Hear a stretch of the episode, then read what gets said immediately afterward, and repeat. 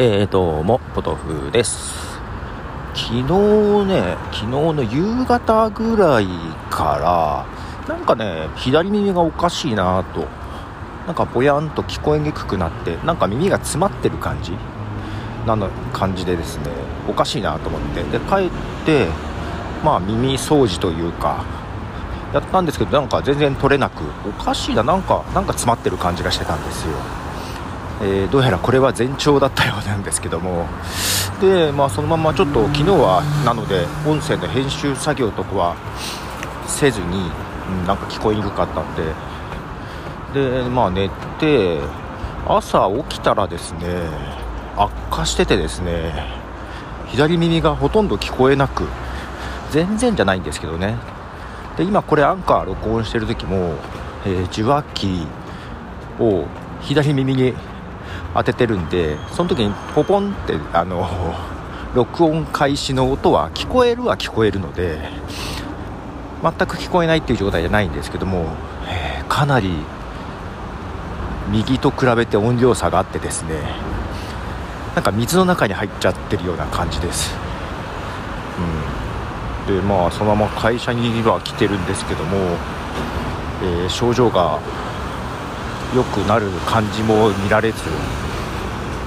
で、まあ、ちょっとどうやら突発性難聴というものかもしれないよと。で会社の中でもなでしょう奥さんが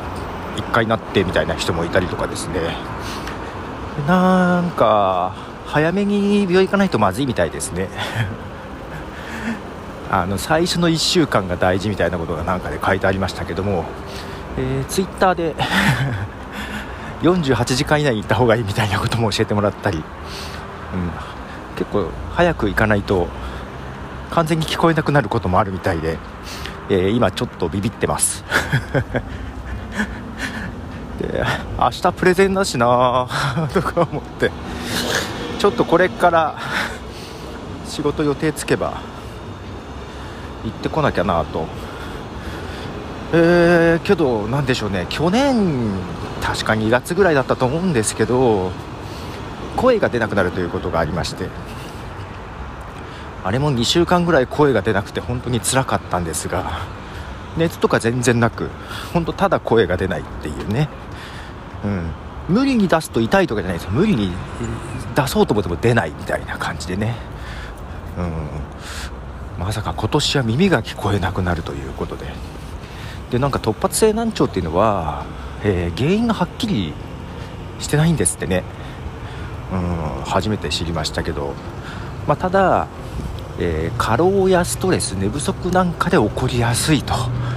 いうことがあるようで。で前兆として耳が詰まった感じが出ることがあるみたいなねこともあったので、えー、まさに思い当たるところも多くって。えー、マジで？と感じですね。耳鼻科ですよね。行かなきゃなと思っているんですけど、えー、去年が声で今年が 耳なので、